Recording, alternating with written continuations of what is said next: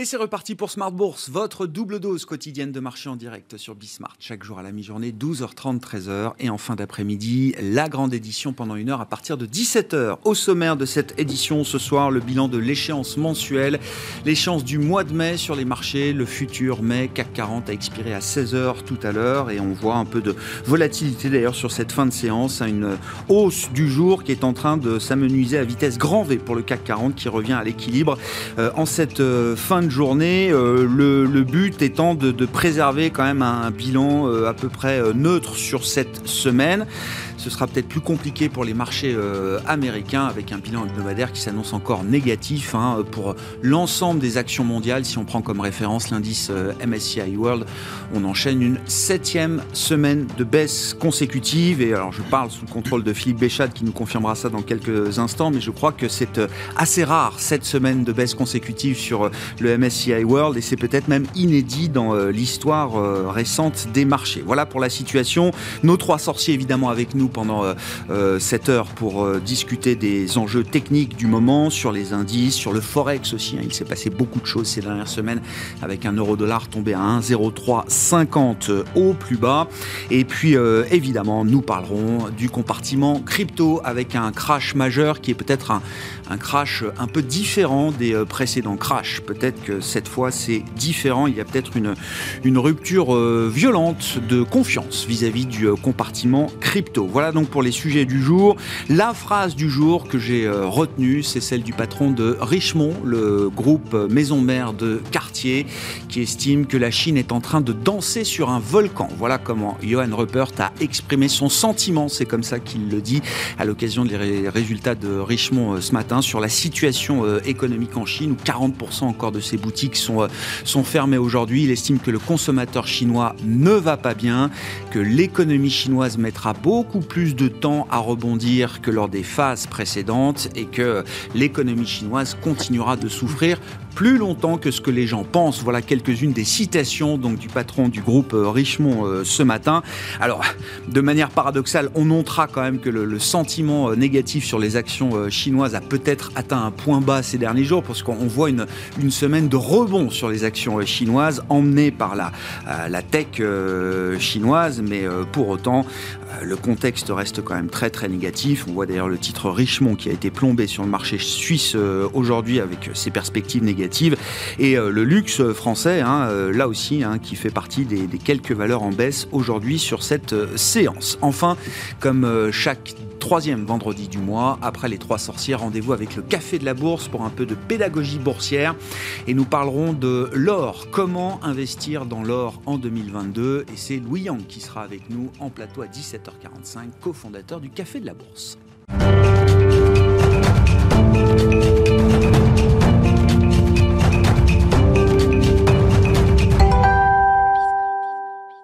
Les trois sorciers de Smart Bourse euh, avec nous comme chaque troisième vendredi du mois. Philippe Béchade est avec nous à distance en visioconférence, le président des Éconoclastes et rédacteur en chef de la Bourse au quotidien. Bonjour Philippe, bienvenue à mes côtés en plateau.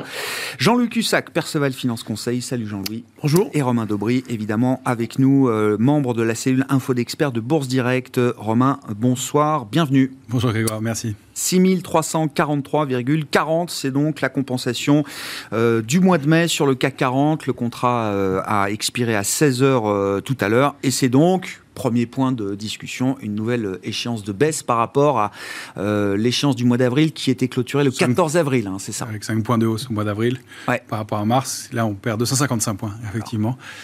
c'est plus, plus marqué. Euh, pas mal d'éléments à, se remémorer sur une échéance qui est quand même très particulière avec beaucoup beaucoup de volatilité toujours. Euh, le retour des vendeurs déjà, on peut parler de ça puisque à partir du 21 avril, donc euh, le mercredi qui a suivi l'échéance des, marchés dérivés, eh bien on est monté à 5000, 6715 points sur le futur, sur le, contrat, le CAC 40 cash, pardon. Et à partir de là, les vendeurs ont commencé à prendre la main, ce qu'on n'avait pas vu depuis la crise Covid, clairement, mmh, mmh. avec dans chaque séquence de baisse un nombre de contrats futurs qui a augmenté régulièrement pour porter la position globale sur le futur CAC 40 à plus de 335 000 contrats, donc 35 000 contrats ouverts environ dans la séquence de baisse et contre des niveaux systématiquement de, de, plus en plus bas contre chaque rebond. Donc 6680 futurs, on a ouvert une partie de la position, 6548 ensuite, puis il y a une zone autour de 6490 points où on a ouvert un, un, peu le, solde du nombre de contrats. Donc ça, on n'avait pas vu 10% de la position euh, ouverte sur le futur qui, qui était venue euh, donc à la main des, vendeurs. Et à aucun moment, on a vu cette position ouverte diminuer dans chacun des rebonds. Vous dites juste, Romain, c'est important. Depuis le 21 avril, quelque chose a changé dans le marché, de ce point de vue-là. Dans, le comportement spéculatif et effectivement du, côté des marchés dérivés, quand on approche de l'échéance des marchés dérivés, comme c'est le cas cette comme c'était le cas cette semaine, les mouvements qui ont lieu sur le futur CAC 40 sont beaucoup plus lié à des questions d'arbitrage, de position, d'options par rapport aux, futures par rapport aux options, et la lecture est moins, moins facile à faire. En revanche, quand on entame l'échéance, euh, les, éléments sont liés aussi, bien entendu, mais c'est quand même euh, une détection de la pression baissière, et on l'a constaté qu'à aucun moment la pression baissière n'avait diminué, mmh. même dans les plus forts rebonds, euh, et donc jamais ils n'ont capitulé souvent, quand il y a des séquences baissières un peu, un peu marquées, c'est rare que les, vendeurs conservent strictement la main. Au bout d'un moment, ils allègent un peu, ils prennent un peu de bénéfice. Ça n'a jamais été le cas. Donc ça, c'est un, premier élément intéressant. Et toujours pour parler des, des marchés dérivés, ce qui est étonnant, c'est que en contrepartie de ça, il y avait la couverture dans les portefeuilles. Et on a même atteint des paroxysmes de protection. Alors, il y a des lectures de long terme sur le ratio put-call, mais il y a aussi des lectures au jour le jour. Et il y a une dizaine de jours, on a atteint un paroxysme avec un ratio de put-call qui était de l'ordre de 5 options de vente pour une option d'achat autour de la, de la monnaie. Sur le CAC. Hein. Sur le CAC 40. Donc, c'était énorme. Euh, on, ça s'est un petit peu tassé par la suite, euh, mais pas, de façon très significative. Euh, on peut dire qu'on entamait l'échéance de mai avec un ratio de couverture qui était à environ 2,5, donc plus de deux options de vente pour une option d'achat, vraiment un certain pessimisme. Et euh, on va entamer l'échéance du mois de juin avec 1,7 options de vente pour une option d'achat. Euh, donc toujours de la protection, même si un petit peu moins, euh, mais toujours pas mal. Et surtout, ce qui est intéressant de noter, c'est que on détectait précédemment, comme on l'avait fait, des zones de concentration d'options de vente qui nous permettaient de, de déterminer des zones d'alerte. C'est-à-dire que sous certains niveaux, on savait qu'on risquait d'accélérer de 100, 200 points, ce qui s'est produit quand on a connu notre trou d'air jusqu'à 5750 points. On savait que sous 6000, euh, il n'y avait pas beaucoup d'ouverture jusqu'à 5008 et qu'il y avait 200 points de trou d'air.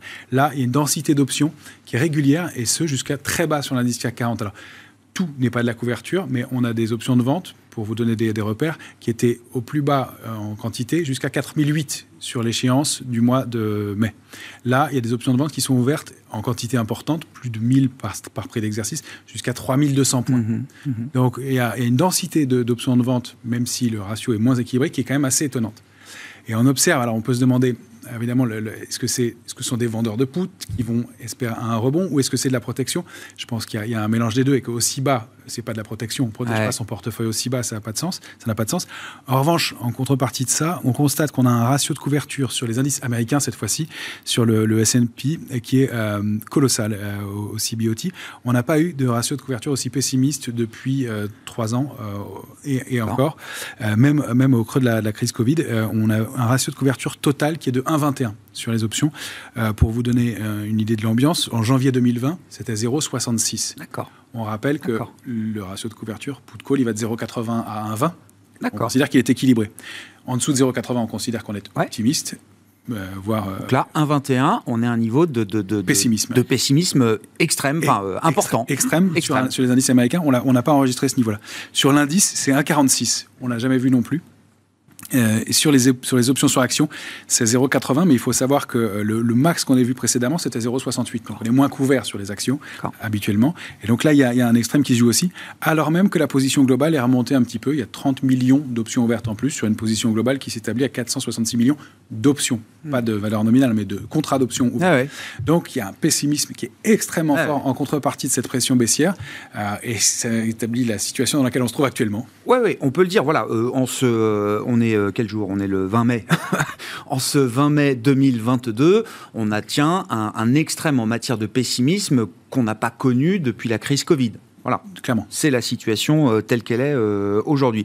Jean-Louis, qu'est-ce que vous retenez alors de cette, de cette échéance et, des mouvements qui paraissent un peu désordonnés parfois? Alors, En tout cas, des mouvements d'ampleur qui peuvent être un peu inquiétants parfois, mais au final, vous l'écriviez d'ailleurs ce matin, Franchement, sur le fond, il ne se passe rien. D'ailleurs, euh, c'est ce que vous disiez à vos lecteurs ce matin dans votre note. Euh, si vous avez une journée à prendre pour vous reposer, c'est euh, aujourd'hui. Posez votre journée. L'échéance, c'est pour éviter l'overtrading. Hein. Ouais.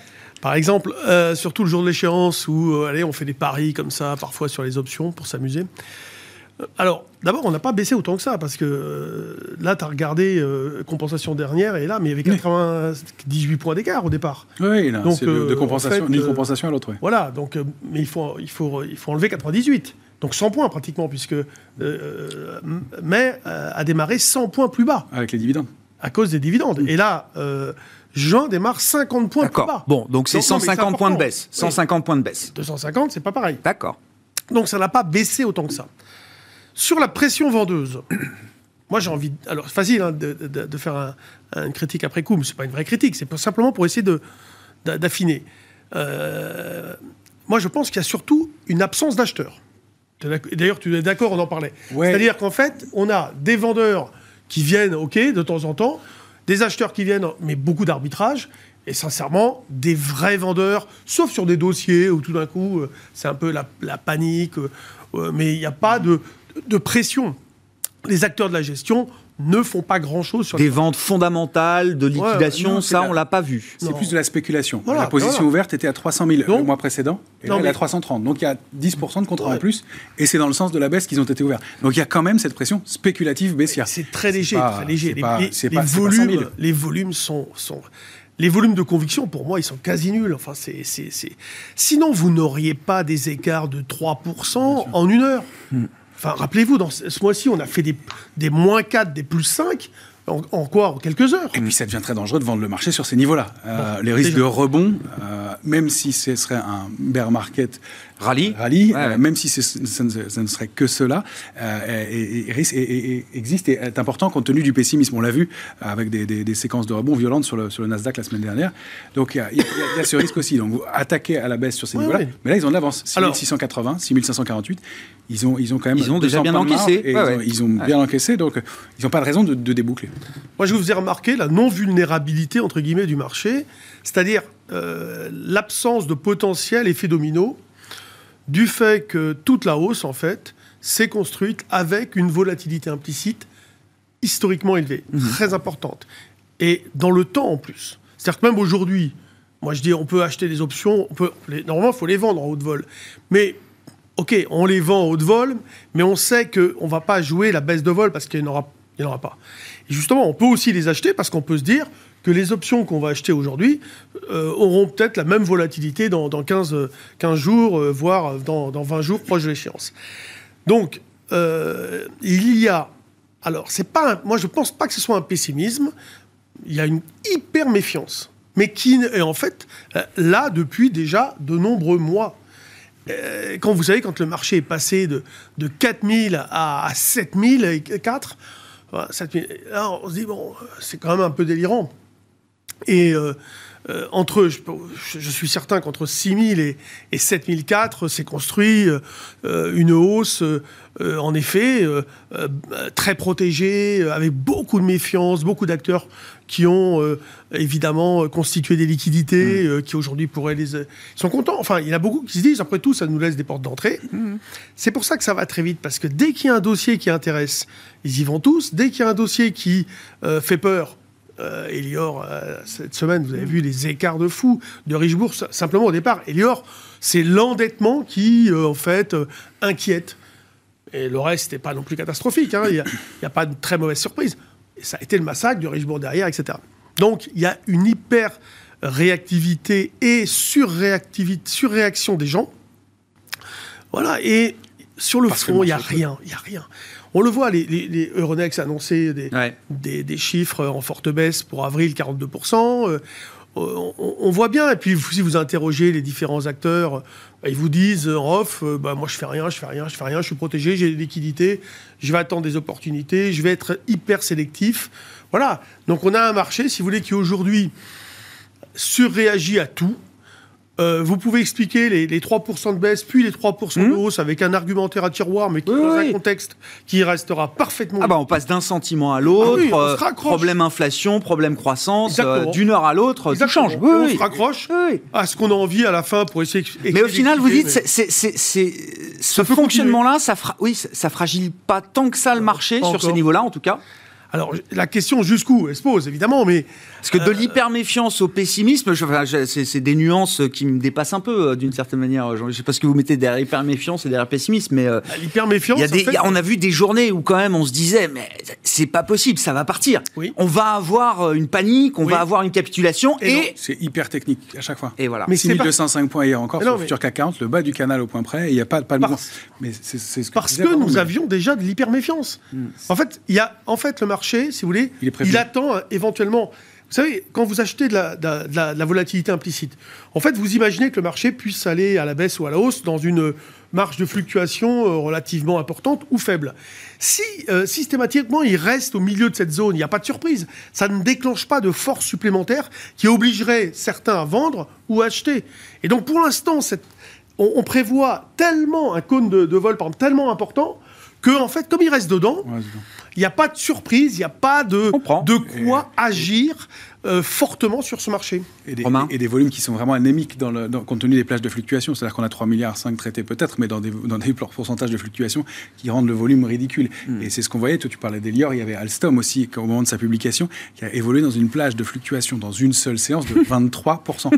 Euh, sur une capitalisation comme Alstom, c'est monstrueux. C'est dire qu'il n'y avait rien dans les carnets d'ordre. C'est de la spéculation, des arbitrages, de, de, mais personne, rien de solide. Sur une valeur comme ça, c'est pas normal. Pour terminer finalement en baisse de 5%, uniquement, c'est pas mal, mais c'est, les proportions sont... spectaculaire. C'est très spectaculaire et c'est pas normal. On peut se poser effectivement la question de l'emballement à un moment ou à un autre. Pour l'instant, comme il n'y a personne et que c'est la spéculation qui drive, ça tient.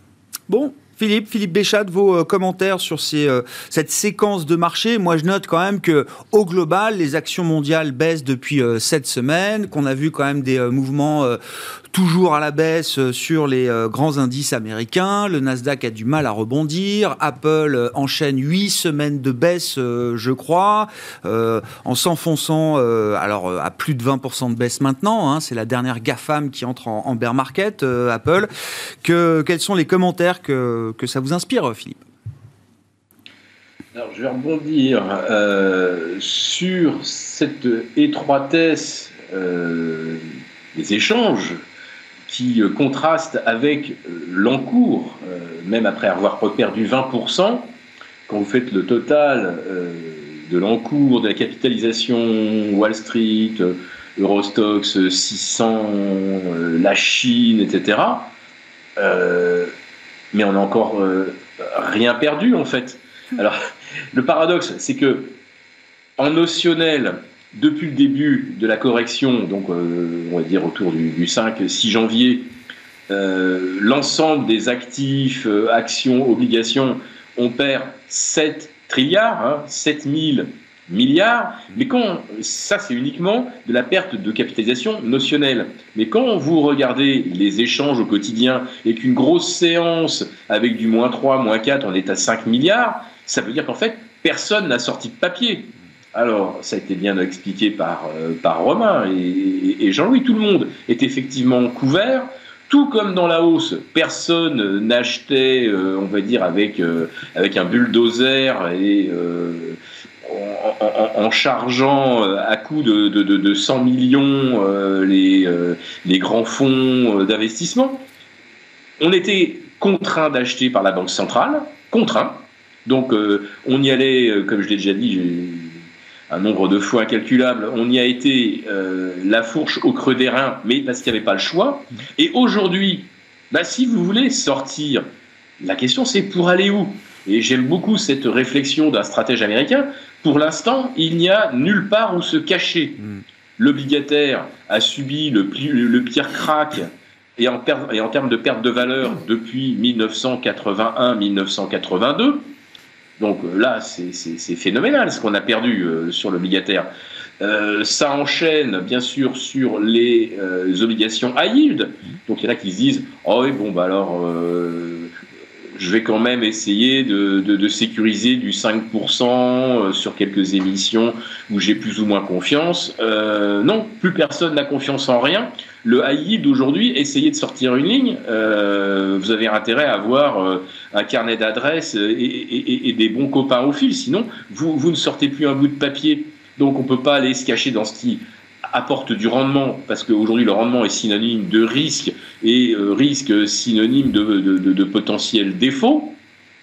Vous n'allez pas, bien sûr, sur les cryptos, on remarque euh, maintenant cette corrélation euh, Nasdaq crypto qui est passée à 80%, alors que l'année dernière, elle était quasiment non pertinente, ou en tout cas, elle n'était pas, pas fiable. Là, Maintenant, on est, on est à 80 et un, peu plus de, corrélation. Donc on voit que les cryptos, ça ne vous protège pas ni contre la volatilité monétaire et euh, l'euro perd plus de 10% par rapport au dollar euh, depuis le début de l'année.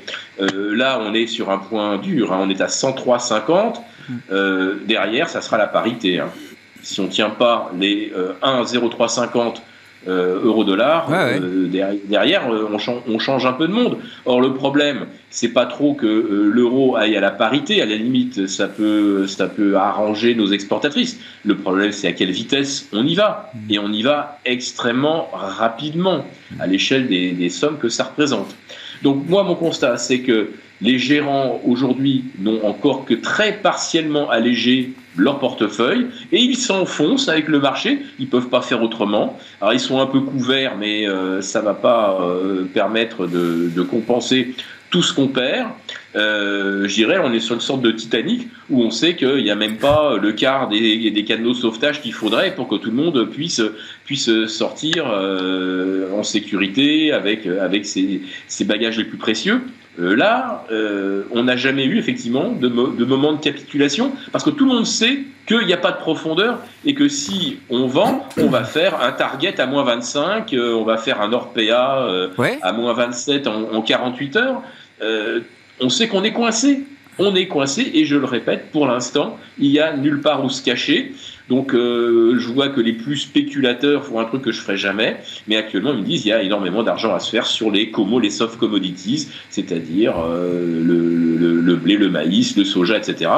Quelque chose que moi personnellement je ne toucherai jamais. Mm. Mais aujourd'hui, euh, où placer son argent et avec, on va dire, un scénario auquel on peut vraiment croire et s'accrocher, euh, même, même aujourd'hui, les, les, métaux industriels, ils commencent, ils commencent à corriger. Et si le CRB reste accroché au sommet, c'est grâce aux soft commodities. Mais moi, je vois déjà que les métaux industriels, euh, émettent des premiers euh, signaux de ralentissement économique qu'on ne va pas tarder à appeler récession. Oui, on a vu le cuivre, Dr Copper, qui commençait à faire un peu la tête, effectivement, euh, sur, sur quelques jours ou quelques semaines. quand on regarde les stratégies sectorielles, enfin, ou les secteurs boursiers hein, qui, qui fonctionnent, à part l'énergie, il n'y en a pas beaucoup, c'est ça hein. Il n'y en a pas beaucoup. Il y a, y a au, au, mieux, en fait, enfin, on peut raisonner par, par opposition, c'est il y a tout ce qu'on ne sait pas pour l'instant sur le marché. Et puis, euh, on va essayer de trouver ce qu'on sait. Il n'y a pas grand-chose, mais euh, ce qu'on sait, c'est que très probablement, la situation a vocation à durer encore un peu, au moins, euh, et qu'on n'a pas de, peut-être marquer des points bas à court terme, qu'on peut avoir un rebond, c'est le plus difficile. Qu'à long terme, il y a peut-être des points d'entrée sur certaines valeurs. En effet, Amazon qui a perdu 45%, on en parlait. Euh, voilà. Et ensuite, il y a quelques foyers, quelques valeurs individuellement en stock picking qui s'en sortent mieux. Euh, et là, il y, a, des choses. De façon sectorielle, euh, ce qui tient et ce qui surperforme, c'est, et encore, hein, ça, tient plus que ça surperforme, c'est les utilities, les énergies traditionnelles. Il y a des frémissements du côté des énergies renouvelables. et puis, on peut surveiller l'industrie, la banque et l'automobile. Euh, on peut surveiller avec... Banque et auto qui, sur l'échéance, là, ont plutôt surperformé. Hein. Qui ont plutôt surperformé. et, pour certaines d'entre elles, sont sorties de zone de congestion. Il y a BNP qui est sorti par le haut d'une zone de congestion de, long terme. Euh, la Société Générale aussi, pas le Crédit Agricole. Euh, Renault frémit un peu, Stellantis attaque une zone de résistance, mais c'est faible et c'est tout ça dans des volumes qui sont anémiques. Donc euh, on aime bien pour des figures de retournement haussière, c'est pas qu'on aime bien d'ailleurs, c'est que c'est indispensable qu'il y ait du volume, qu'il y ait du soutien. Euh, un marché peut baisser sans volume, c'est rare, mais ça arrive et ça peut confirmer le signal baissier, on dit qu'il tombe de son propre poids. Hmm. pour que le marché monte, il faut du soutien dans les volumes. C'était indispensable. Or, là, ça, ça n'est pas vraiment le cas. Donc, au mieux, il y aurait un rebond de court terme alimenté avec une première, jambe de hausse, donc ce bear market rally avec une première jambe de hausse, mais ça ne serait que la première jambe de hausse d'un mouvement qui probablement donnerait des répliques baissières par la suite. Si c'est le cas, et, rien qui ne permette de le dire pour l'instant, et c'est vrai que là, la situation est très floue. Oui, on est sur des niveaux de support. Euh, oui, il y a beaucoup de pessimisme. Euh, non, il n'y a pas de structure de retournement haussière ah. à ce stade, et il y a une logique sectorielle qui est très faible. Alors, on a quelques valeurs qui sortent du lot. Sanofi surperforme, elle faisait, je crois, pas loin d'un plus haut historique aujourd'hui. Engie, euh, effectivement. il y a, et puis quelques valeurs qui frémissent. téléperformance frémit un petit peu. Et puis, il y a des choses qui se mettent en place, mais c'est encore très timide et des choses à surveiller sur des valeurs comme euh, Atos ou Worldline qui sont très en retard. Ubisoft qui a pas mal payé depuis quelques jours. Donc il y a des titres individuellement. Euh, Valorec qu'on évoquait en début de semaine sort par le haut de son triangle symétrique en fin de semaine. Après, euh, après. Valéo aussi. Valeo aussi, euh, qui, qui, monte, mais qui prenait 6% en séance et qui, euh, je crois, il y a quelques minutes, n'était plus qu'en hausse de 1,5%. Mm. Donc tout ça se passe euh, un peu sur des jeux de contre-pied, sur des jeux de spéculation, mais il y a des mouvements qui, qui se mettent en place comme ça. Et mais c'est pas suffisant pour donner un signal clair. À global, en tout cas, ça suffit pas. Mais il y, a, il y, a des choses à faire et je pense que ce qu'il faut aborder dans ce marché-là, c'est vraiment du stock picking, mais très, très, très détaillé, être light, très, très sous-investi et essayer de prendre des positions sur les titres qui surperforment en les identifiant. Ils sont vraiment peu nombreux et il y a pas énormément de, choses à faire. On a essayé, pour être transparent, nous, de rentrer sur Alstom. On s'est fait complètement. Et grâce à nos stops, on n'a pas subi les, écarts trop importants.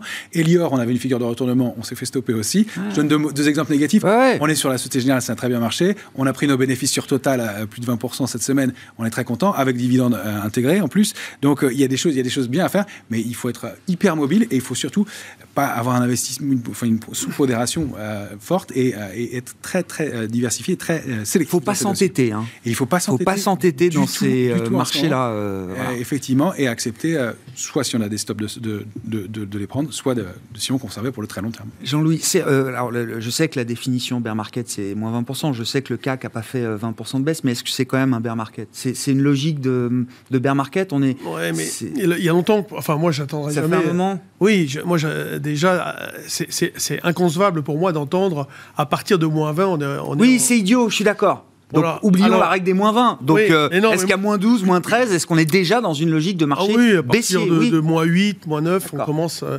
c'est-à-dire que c'est, euh, ça dépend d'où ça vient, de l'accélération qu'il y a eu, hein, bien sûr, mais oui, il faut, il faut remettre les, en cause la tendance bien avant.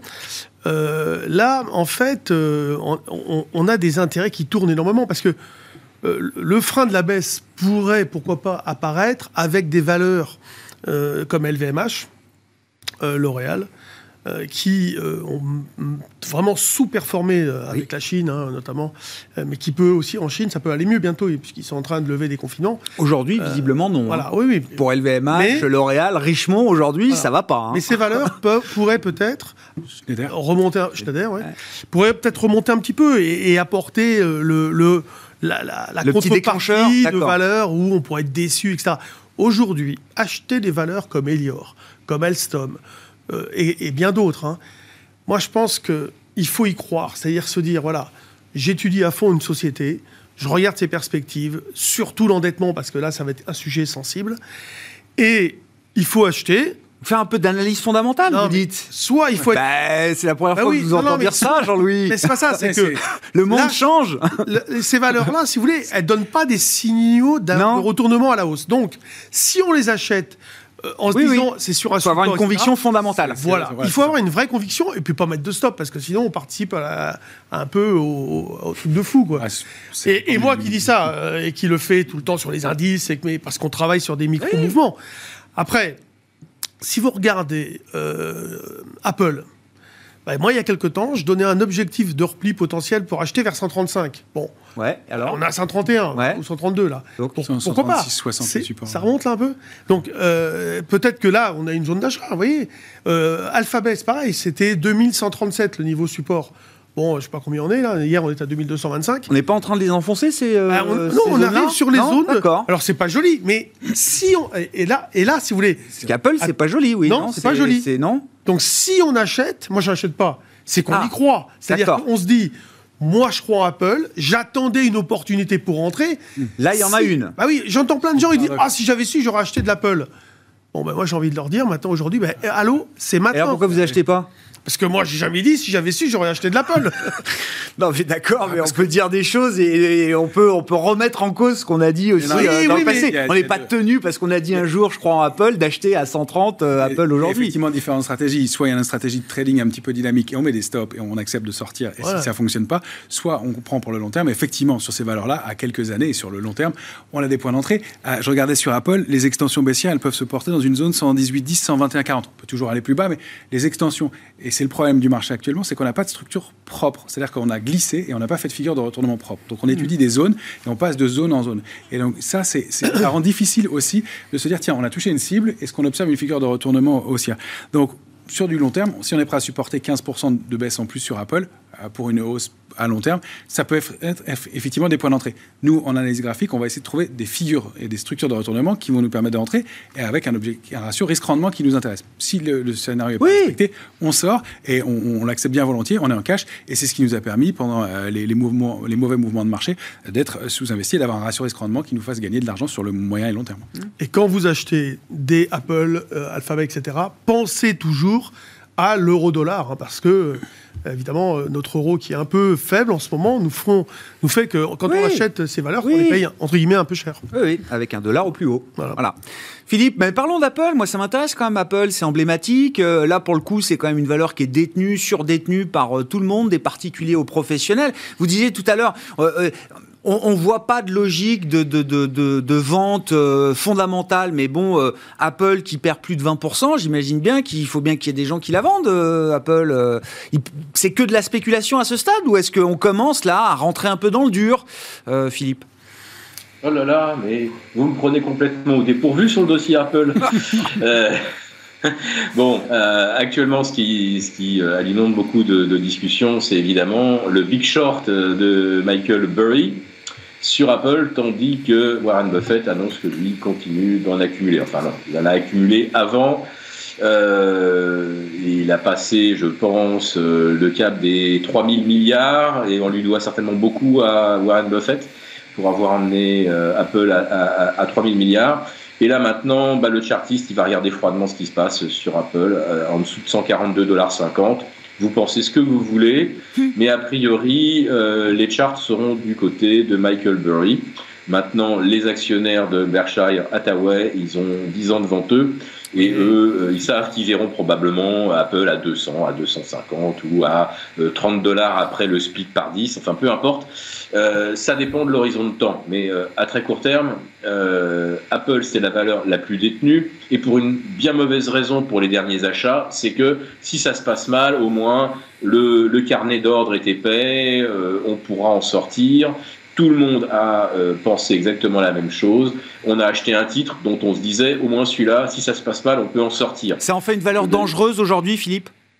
Ah bah, euh, je pense que le, ça sera la dernière qui sera vendue, mais le jour où elle commencera à chuter, tout le monde la vendra. Parce que tout le monde se retrouvera à ce moment-là surpondéré en Apple par rapport au reste du marché. Donc plus de 20% euh, de baisse, pour vous, elle n'a pas commencé à baisser Non, et j'explique pourquoi les gens avaient déjà tendance à surpondérer Apple.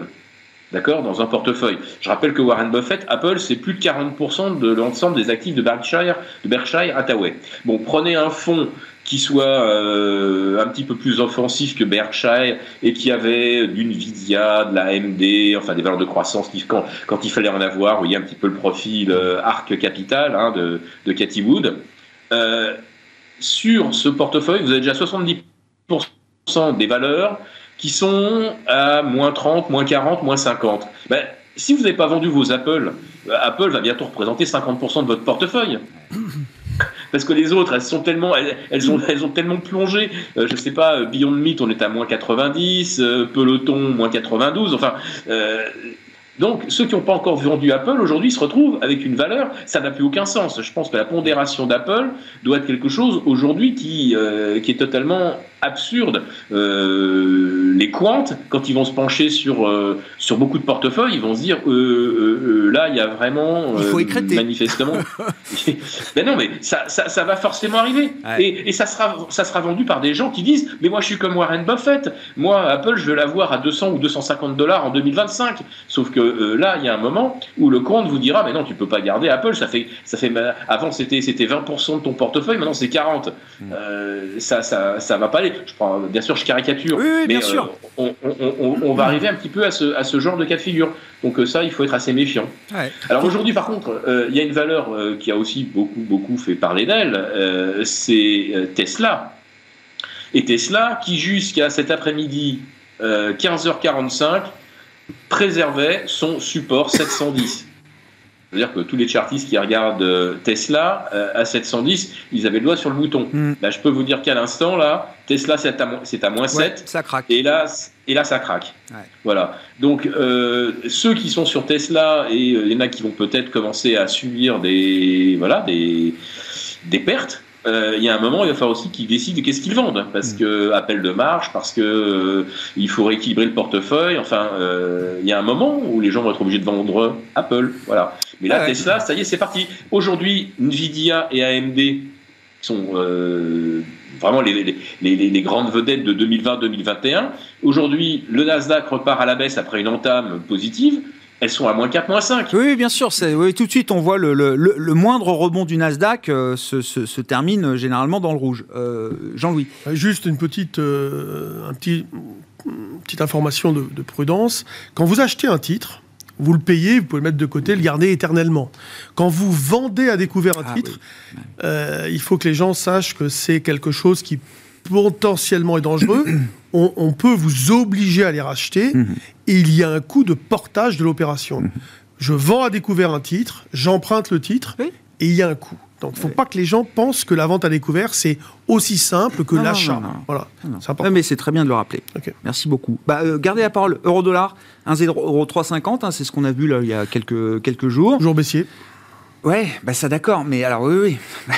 Alors déjà, c'est quoi le niveau de retournement là, pour montrer un peu le, la bah, taille du chemin? C'est-à-dire que comme, comme ça, le, rebond est pour l'instant extrêmement faible. Moi, je l'avais fixé à 10,30. Je l'ai pas bougé. D'accord. Il peut rebaisser un peu quand même le niveau de retournement, non? Ouais, je vais voir, mais c'est pas, mal. C'est pas mal un 10,30 déjà. C'est pas, c'est pas si loin. Euh, au départ, c'était un 15 et quelques, un 13 et quelques, un 10,30. Bon, euh, je vais voir si c'est possible. Il faut que ça stabilise. C'est quoi euh, Mais le 1,0350, c'est déjà un énorme objectif. Comme disait Philippe, euh, la parité, c'est un autre monde. Ou est-ce que c'est c'est la, la... Bah, J'ai aucune idée. Là, maintenant, ce qui se passe, c'est que en fait, c'est géré d'une manière très algorithmique avec les taux. Dès que, Là, c'est fou. Hein. Les, taux américains euh, rebaissaient parce que c'est un flight to security. Hein. Ils mmh. allaient acheter des, emprunts du 10 ans américain, etc. Et du coup, euh, ben voilà, l'euro a rebondi. Euh, mais bon, pour l'instant, ce n'est qu'un rebond technique. Moi, je suis, mmh. j'ai shorté là hier. Je suis short un petit peu au-dessus vers un 0,640. Oui, ça nous sort pas de la zone non, moi, je euh, où on continue de vendre, quoi. Ouais, ouais, je short sur des petits rebonds. Euh, donc là, il n'y a pas de, y a, y a, pas de problème. On pourrait ne rien faire aussi, mais moi, je, le fais systématiquement et euh, pour l'instant, la tendance est baissière. Maintenant, où ça va, j'en sais rien. Moi, ce que il faut, il faut pas trop d'ailleurs se fixer de, parce qu'on pourrait inverser à un moment donné, aller à 0,9. Enfin, tout est possible. Hein. Donc, le zéro, il n'existe pas vraiment. Mais euh, dans, dans, dans l'idée de, de, faire de l'argent en, en, tradant, euh, parfois il faut se dire, je me fixe pas de limite et je, je lis, si vous voulez, les informations que m'envoie euh, le marché. Et l'information de l'euro-dollar, c'est que ça reste baissier, avec une volatilité implicite qui a monté d'un cran. On est autour de 10, 11, 10. Et euh, voilà, elle était à 5,5 il y a quelque temps. Donc on sent la tension, on sent la crainte. Mais on me dit également que sur les marchés, il n'y a pas beaucoup d'intérêts vraiment puissants.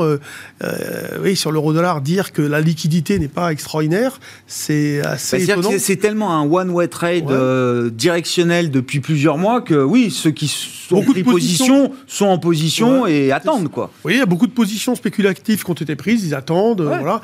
Maintenant, des, intérêts forts de conviction, là, également, c'est fou, hein, parce que moi, quand on m'a dit ça, encore, j'ai appelé cet après-midi, mais on m'a dit non, non, il n'y a pas vraiment de business, on ne fait pas grand-chose sur l'euro-dollar. Mmh. C'est assez étonnant. Ça correspond peut-être à un environnement macro ouais, non, mais c'est, hein, J'essaye d'apporter une lecture fondamentale. Il n'y a pas de visibilité nulle part. Bien sûr, bien sûr. Euh, sur, tiens, on parlait des shorts. Euh, Romain, je sais que, alors, pour le coup, là, on, va prendre le temps de, regarder, mais vous faites, euh, vous comptabilisez les positions short, le nombre de valeurs qui sont shortées là sur le marché parisien, européen. Est-ce que ça, est-ce que ça bouge? Est-ce que c'est un indicateur qui évolue là? C'est l'AMF hein, qui le fait pour nous. oui, oui, bien sûr. dès qu'on est vendeur de plus de 0,5% du, du, flottant d'une société, on doit le déclarer. et donc, c'est le cas. Il y avait effectivement plus de plus de shorts. Qui, alors, ça a augmenté il y a, il y a deux mois. Depuis le, nombre reste constant, c'est 91 valeurs de, du, euh, du, SRD, donc du service de règlement différé. Il y en a à peu près 250 qui sont, euh, dont, pour lesquels qui font l'objet de déclaration. D'accord. Euh, ça n'a pas énormément évolué. Alors, il y a un, nouveau, un nouvel entrant, c'est Orpea, dont 8-40% du capital est vendu. Il y en a qui ont dû avoir une semaine extraordinaire. Ouais, ça a baissé quoi 30% là, c'est ça, sur oui, d'avant-hier dans, dans, ces proportions en tout cas. il y a Alstom qui reste toujours en tête, largement, mais dont la position short a diminué un peu. C'était 17,5 à 18% du capital vendu, c'est descendu à 15%, ça repasse à 16%. 16%. Euh, Il y a des pressions, c'est assez étonnant, on peut se poser la question. Il y a euh, CGG, toujours 8,80% du capital qui est, vendu. Euh, et puis dans le, dans le top 7, on a Ingenico avec 8,30, Forestia 7% du, du, capital, 7,12, et McPhee 6,30. Donc ça ne diminue pas beaucoup de ce côté-là, ça reste même assez constant. et c'est le cas aussi sur d'autres valeurs dont on peut se poser la question. des valeurs comme Atos, justement, qui sont opéables, qui sont, qui, des, sont sous-valorisées par rapport à certains de leurs brevets, tout ce qui est cybersécurité, etc. Et on peut se dire que être short d'Atos sur ces niveaux-là, c'est quand même courir un risque. Ou alors, il y a des informations qu'on n'a pas. Mais euh, voilà, il y, a, des, éléments qui sont assez intéressants. Ça reste assez constant, mais ça a augmenté au cours des trois derniers mois, globalement. Euh, et, donc, il y, a, toujours un, un intérêt à un vendeur qui est un peu en place. Jean-Louis et euh, on peut regarder aussi les, ce que font les insiders, c'est-à-dire que les déclarations là aussi à l'AMF, tous ceux qui achètent en ce moment leurs propres titres comme Bolloré, Vika, euh, TF1, pas mal ramassé. Euh, il y a quelques temps, c'était Bouygues a été énormément ramassé par, la famille, etc. Ça, c'est hyper intéressant ah de regarder ce genre de choses. Mm-hmm. Ça peut donner une indication de confiance de la part des, dirigeants. Qui généralement ont une valeur fondamentale en tête pour leur entreprise, euh, effectivement. Philippe, trois minutes pour nous expliquer ce qui s'est passé sur, sur les compartiments, le compartiment crypto. Et, la question étant, est-ce que. Alors. Est-ce que c'est un phénomène euh, normal, enfin dans la normalité du monde des, euh, cryptos, ou est-ce qu'il y a quelque chose de différent là dans ce crash des euh, derniers jours et des dernières semaines sur les cryptoactifs? Bon, ben, il y a une part de crack qui est le crack éternel, le Ponzi, ça s'effondre. je rappelle que vous trouvez facilement 10 000 cryptos listés sur Investing, mais en fait, il y en a 18 000. Donc, euh, on peut considérer qu'il y a peut-être euh, quelques milliers, voire euh, un bon 10 000, voire 15 000 cryptos de trop dans le paysage. Donc il est tout à fait normal que certaines s'effondrent. Alors après, ben, vous avez. ce qu'il faut, c'est analyser pourquoi les grosses. Je vais prendre moi parmi les 20 plus grosses, celles qui ont plus de 20 milliards de capitalisation, par exemple. J'exclus bien sûr les stablecoins. Euh, pourquoi certaines commencent à chuter? Bah, Tout simplement parce qu'il y a euh, d'autres cryptos euh, qui améliorent le protocole de la crypto d'origine. Par exemple le Polkadot. Hein. Je ne prétends pas être spécialiste, mais je vois simplement qu'il y a des, des, projets de développement de blockchain avec au départ une base type Polkadot et qui aujourd'hui sont beaucoup plus performantes donc euh, où, euh, les équipes qui gèrent le Polkadot évoluent complètement et euh, renoncent à certains de leurs objectifs, notamment de sécurité, etc., au nom de l'efficacité, ou alors ah. on s'aperçoit que, des projets plus efficaces en remplacent d'autres, et c'est assez normal. Maintenant, est-ce que, je veux dire, même 50 cryptos qui prétendraient être des valeurs, enfin des, unités de réserve, vous voyez, est-ce que, ça, c'est crédible euh, dès que euh, ça perd 10-20%, les gens se rendent compte que euh, c'est pas c'est pas un actif dans lequel on peut placer des réserves.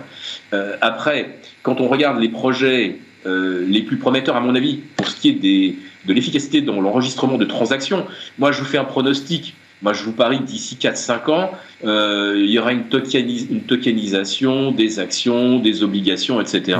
Et mmh. euh, il y a beaucoup d'intermédiaires qui auront du souci à se faire parce qu'il y a beaucoup de transactions qui se passeront comme ça. Mmh. Sauf que euh, ça fait du sens pour des transactions qui ont besoin de sécurité. Et là, on va arriver effectivement à des économies en termes de traitement et d'intégration dans la blockchain, mais ça va quand même rester quelque chose de cher.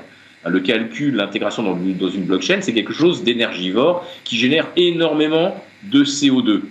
Euh, une monnaie, par définition, une fois qu'on l'a fondue, hein, depuis les pièces de bronze euh, hellénistiques euh, ou, égyptiennes, une fois que vous avez fondu la pièce, quand vous l'échangez et que sa valeur est reconnue par tout le monde, une monnaie ne euh, génère pas un atome de CO2. Une, une, crypto, quel que soit son modèle de blockchain, même si c'est du proof of stake, c'est quand même très énergivore et ça ne pourra jamais devenir une monnaie. Donc la question est de savoir qu'est-ce que ça peut devenir euh, et qui a envie de placer de l'argent là-dedans, sachant que ça ne deviendra jamais un vrai moyen de paiement euh, pour, pour le day-to-day. Donc euh, il y a une sélection naturelle parmi des, des, projets qui étaient certainement très beaux et qui ont amené des gens à, à à développer hein, des architectures, des applications qui, qui, sont acquises pour, pour les 10, 20 ou peut-être 100 prochaines années. Sauf que à la base, euh, le projet, lui, il est dépassé par d'autres. Donc voilà, euh, on, est, on est en train d'assister à ça avec l'UST qui lui s'était littéralement effondré. Donc là, c'était une gestion algorithmique d'un collatéral sur un stablecoin. Et euh, l'algo, bah, il a généré en quelques heures euh, la création de 9000 fois le nombre euh, de, jetons initiaux sur, sur la Luna. voilà, et, l'algo, il a fait son travail. Hmm. C'est juste que c'était pas viable. Mais il a fallu effectivement que ça, que ça crache pour qu'on s'en aperçoive. Bon. Donc je dirais que les cryptos, c'est vraiment réservé à des gens qui comprennent dans quoi ils placent de l'argent, mais euh, c'est pas euh, l'argent pour acheter euh, l'appartement. Euh, oui, non. bah oui, non, non, non, mais c'est bien de le rappeler. Non, non, mais effectivement. Bon, il y a un moment darwinien là autour des, cryptos, c'est ce qu'il faut retenir. on s'arrête là, messieurs. On se retrouve dans un mois pour une nouvelle échéance. Philippe Béchal était avec nous en visioconférence, président des Éconoclastes et rédacteur en chef de la Bourse au quotidien. Jean-Luc Hussac, Perceval Finance Conseil et Romain Daubry, membre de la cellule Info d'Experts. On se retrouve lundi, nous, euh, Romain, à 12h30 pour le plan de trading. Et la prochaine échéance, donc le 17 juin prochain.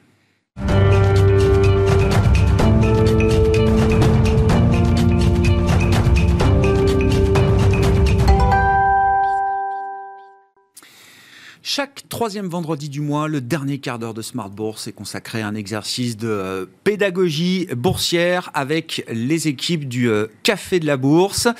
Euh, Louis Yang, le cofondateur du Café de la Bourse, est avec nous en plateau. Bonsoir Louis. Bonsoir. Merci beaucoup d'être d'être avec nous. Alors on va parler, le, thème du jour c'est l'or. on va redéfinir un petit peu l'or et comment est-ce qu'on investit dans, l'or, quelles sont les, manières d'investir dans l'or. Mais l'occasion aussi de rappeler, alors que le Café de la Bourse, c'est pas juste le Café de la Bourse. Hein, il y a différentes verticales euh, autour du Café de la Bourse. Il y en a une dédiée au patrimoine et une dédiée au trading, qui n'est pas nouvelle, mais que vous avez euh, euh, updaté, remis à jour, c'est ça, Louis? Oui, tout à fait. On a relancé une toute nouvelle version de Café du Trading, qui est un site spécialisé dans tout ce qui est trading et produits dérivés. Donc, on s'adresse à des investisseurs actifs, des traders, pour leur proposer en fait du contenu sur différentes techniques, stratégies de trading, des, des analyses de produits dérivés, type futur, options pour vraiment faire du trading, que ce soit indice, actions, matières premières ou crypto. Oui, on, l'a beaucoup rappelé dans l'émission avec les, sorciers avant. Effectivement, attention, hein, le marché est volatile, c'est des marchés compliqués qui nécessitent quand même un peu d'expérience. C'est vrai qu'il y a deux manières de faire. Soit, soit on se dit, bon, je pose le stylo, euh, je reviendrai quand ce sera euh, plus calme. Soit on a envie de se jeter euh, dans le grand bain, de profiter des mouvements, des vagues, de la volatilité, donc d'être dans une logique de, trading avec, attention, encore une fois, hein, tous les risques que ça comporte, toute l'expérience que ça, ça nécessite, etc. Mais c'est le bon moment pour accompagner quand même des investisseurs actifs dans ce type de marché. Oui, c'est l'objet de ce site de Café du Trading, c'est juste aller, justement aller davantage euh, sur des, techniques euh, plus complexes pour accompagner justement les investisseurs dans, une, dans un contexte de volatilité euh, plus importante. Justement, comme vous disiez, ne pas faire, ne pas y aller, on va dire la, fleur au fusil, vraiment avoir les bonnes bases, les bons outils et les, les bonnes analyses pour, pour accompagner ça. Bon, donc rendez-vous sur le café du trading, euh, euh, bon, qui est la verticale trading, enfin le café du trading dédié au trading, à côté du euh, café de café de la bourse. parlons de l'or, Louis. dans le sillage encore une fois de la discussion, on a parlé du compartiment crypto. Bon, je crois qu'on commence à comprendre que c'est pas vraiment une réserve de valeur. Est-ce que l'or est toujours une réserve de valeur ou en tout cas une valeur refuge, comme on dit, dans ces moments de marché agités? C'est une bonne question. C'est une bonne question parce que historiquement, ça a joué le le, rôle de valeur refuge pendant des contextes, euh, des périodes difficiles, euh, pendant des périodes d'inflation. Mais attention, ça n'a pas toujours été le cas. Toutes les périodes d'inflation, là, on n'a pas joué euh, ce rôle. Je pense que c'est bien de regarder un petit peu les performances passées, même si ça ne préjuge pas des performances futures, mais ça donne quelques, quelques indications. Si on regarde sur 5 ans, par exemple, l'or a une performance autour de 45%, ce qui, est, qui, qui, surperforme en fait les grands indices européens, que ce soit le CAC ou le DAX. Par contre, c'est en dessous des grands indices indice américain. Donc ça c'est une première vision. Si on regarde euh, sur un contexte, on va dire euh, plus euh, plus court terme par rapport à ce qu'on a vu depuis le début de l'année, l'or est légèrement positif. On assiste d'ailleurs à un rebond dernièrement, mais du coup depuis le 1er janvier c'est c'est un petit peu positif. En dollars, donc j'imagine que avec le taux de change du dollar qui s'est apprécié pour un investisseur en euros, c'est même un peu plus positif peut-être encore. Oui, exactement. oui. exactement. Oui, mais c'est pas mais Du coup, le, hein. oui, c'est pas négligé, mais du coup, le, le risque de change euh, c'est le risque, est à écarter. Il faut vraiment le traiter différemment. Mais c'est vrai que si on regarde au global, c'est euh, plutôt un bon point, oui, tout à fait. Euh, et donc ça, si on le compare aux grands indices qui font autour de moins 10, là, il y a, il y a, il y a du. Oui, il y, a, une protection. Il y a, une protection, effectivement.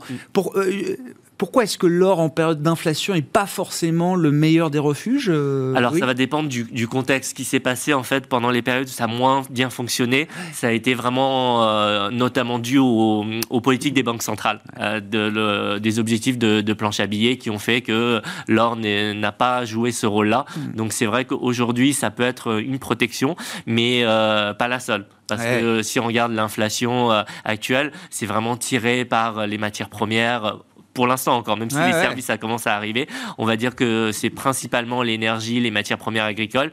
Donc une piste euh, anti-inflation, on va dire, c'est peut-être justement d'aller euh, sur, euh, sur ce type de sous-jacent aussi. Ouais. Et puis moi j'ai en tête qu'il euh, y a une forte corrélation entre l'or et le niveau des taux réels. Et c'est vrai que les taux réels américains ont fortement remonté. Ils étaient très négatifs. Voilà. Ils le sont beaucoup moins euh, aujourd'hui. Et ça c'est plutôt vu comme quelque chose euh, de pénalisant pour l'or qui n'a pas de rendement oui, réel. Oui, exactement. Bah, qui n'a pas de rendement. Oui, c'est comme ben oui, le principe. le disait. Bien sûr. Vraiment, bien sûr. Donc, quand le taux réel est négatif, l'or avec un rendement zéro est concurrentiel, compétitif. Quand le taux réel revient autour de zéro, ben voilà, c'est plus le même arbitrage forcément pour, euh, pour les investisseurs. Tout à fait. Donc du coup, c'est un placement euh, refuge, mais ah plutôt de diversification, euh, vraiment diversification avec une part, une certaine part, mais il faut pas aller au-delà. Non, non, mais on va, on va voir, on va détailler justement. La question étant comment est-ce qu'on investit dans l'or, Louis? Alors comment? Il y, a, il y, a, de plus en plus de manières en fait. On va dire que la, la manière principale, c'est vraiment d'acheter de l'or physique. Hein. Donc euh, on se tourne vers sa banque, vers des boutiques spécialisées ou des boutiques en ligne spécialisées. Donc euh, on détient du coup euh, de l'or par, par ce biais-là. Par contre, il y a quand même plusieurs problématiques à résoudre si on fait ça. Il y a la question épineuse du stockage. Oui. déjà, donc ça, c'est quand même un, vrai souci. Et à un moment, il faut un coffre, quoi, pour dire les choses. Voilà, exactement. il faut un coffre, où, comment, à quel prix. Et puis après, il y a aussi cette question de liquidité, parce que voilà, si on veut faire des transactions, si justement on veut faire peut-être un peu des choses un peu plus plus dynamiques, mm. bah, acheter les, au niveau de la, des transactions, c'est quand même compliqué avec de l'or physique. Donc, du coup, il y a l'or papier, l'or papier euh, qui s'est beaucoup développé euh, depuis déjà pas mal d'années maintenant avec euh, avec les trackers. Donc, les trackers qui permettent de traquer l'indice de l'or. Donc là, du coup, bah, ça résout le problème de stockage puisqu'on n'a pas l'or physique détenu. Et, et, derrière, au niveau des transactions, c'est facilité parce que c'est coté en bourse.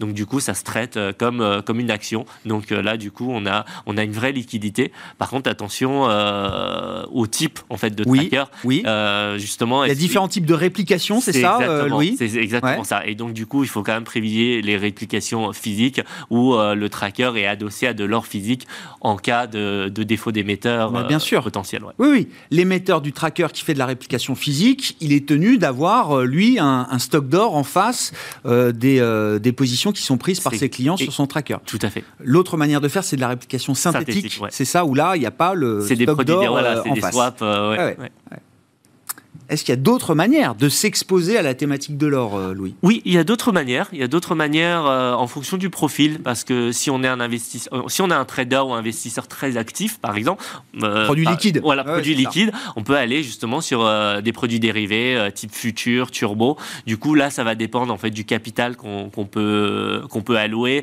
Ça dépend de l'effet de levier qu'on veut, de sa connaissance aussi, des connaissances qu'on a de ces différents produits dérivés. Donc ça, c'est une possibilité, on va dire, pour les personnes les plus actives qui cherchent à tirer profit euh, des fluctuations court terme. Euh, il y a aussi une possibilité euh, assez récente pour les, les fanats de crypto-monnaie, parce qu'il en reste tout de même. Il en reste. il en reste. Donc il y a des stablecoins sur, sur l'or. Alors attention, les stablecoins, bah, oui. oui, Terra Luna. C'est le bon moment pour en parler. Exactement. exactement. Il faut faire là du coup aussi très attention à comment bien, comprendre, bien comprendre, bien comprendre, qu'est-ce qu'il y a derrière, et du coup aller sur des stablecoins qui ont, qui sont adossés avec des réserves d'or qui correspondent à leur capitalisation pour éviter bah, ce qui s'est passé sur euh, l'UST. Ouais. Et puis alors moi, à mon époque, on me disait on peut acheter des minières orifères. Euh, alors sur le marché parisien, euh, il ne doit pas y en avoir beaucoup, mais on en trouve ailleurs, euh, dans les marchés anglo-saxons, en Canada, Australie ou autres. Est-ce que c'est un bon play? Est-ce que c'est un bon vecteur pour s'exposer à l'or? Oui, c'est aussi une manière indirecte de, du coup, parce qu'on achète une société qui va extraire, produire l'or. là, pour le coup, c'est ça peut être intéressant, mais attention, du coup, il y a un critère en plus, c'est vraiment la société. Donc il faut faire de l'analyse fondamentale de la société, son endettement, euh, son, euh, son bilan, aller vraiment dans les comptes, voir comment, euh, comment ça fonctionne. C'est pas, pas une exposition pure. Exactement. Alors, il y a tous les risques engendrés par la société. ouais mais du, extrait. Du coup, ça peut être effectivement, euh, dans le contexte actuel, quelque chose d'intéressant à creuser parce que c'est des valeurs qui sont quand même généralement euh, mal aimées en bourse, mm. donc assez dévaluées, sous-évaluées. Euh, mais il faut savoir vraiment creuser et identifier, identifier les bonnes sociétés. Ça peut être une manière, tout à fait. Vous nous avez offert un, un, panel de solutions pour investir dans, dans l'or quels sont les, produits ou les types de produits qui sont adaptés à chacun des, grands profils d'investisseurs, euh, Louis? Euh, oui, alors effectivement, si on définit des, des grands profils, on va dire qu'il y a l'investisseur long terme euh, hmm. qui, qui cherche à se protéger du risque, donc qui est plutôt averse au risque. À ce moment-là, je pense que le mieux c'est l'or physique ou, euh, ou un tracker sur l'or. Là, je pense que ça c'est c'est une solution qui va convenir à ce type de profil. C'est pour dormir tranquille, quoi. C'est ça. Voilà, exactement. pour assurer un peu ses arrières, stabiliser son portefeuille. donc ça, ce profil-là. Après, si on est sur des profils on va dire, plus actifs, mm. qui veulent chercher justement les variations de l'or. Euh, à ce moment-là, c'est des produits dérivés. On peut aller sur du turbo si on est un peu, euh, si on a un capital moindre, par exemple, euh, et si on est peut-être un petit peu moins au fait de produits dérivés type options futur. On peut aller sur le futur si on a un capital plus important, si on vraiment on a, on, on, a vraiment une forte attention au niveau de la liquidité pour vraiment avoir la meilleure liquidité et qu'on a les bonnes connaissances. Ça, ça peut être aussi une autre manière. là, vous l'avez dit sur les, actions de, pour, on va dire pour les personnes qui sont plus boursicoteurs, actions, qui aiment justement regarder les rapports annuels des sociétés. Ben, Là, mmh. ça peut être du coup les actions de sociétés orifères qui, qui peuvent. il faut regarder leur coût de production effectivement hein, par rapport au cours de l'or, etc. Le montant de l'investissement, combien eh ils ont investi, est-ce que c'est amorti, etc moi, je me mets dans la, position de, la stratégie un peu patrimoniale. Euh, voilà, quelqu'un qui a une allocation d'actifs, qui a euh, des actions, des obligations, qui veut se diversifier euh, un petit peu. C'est quoi le, bon poids de l'or dans un portefeuille, dans une allocation patrimoniale Dans une allocation patrimoniale, je dirais autour de 5%. 5-10% maximum si vous anticipez vraiment sur le long Oui, c'est ça. 10%, c'est que vous êtes déjà un peu, un Très négatif.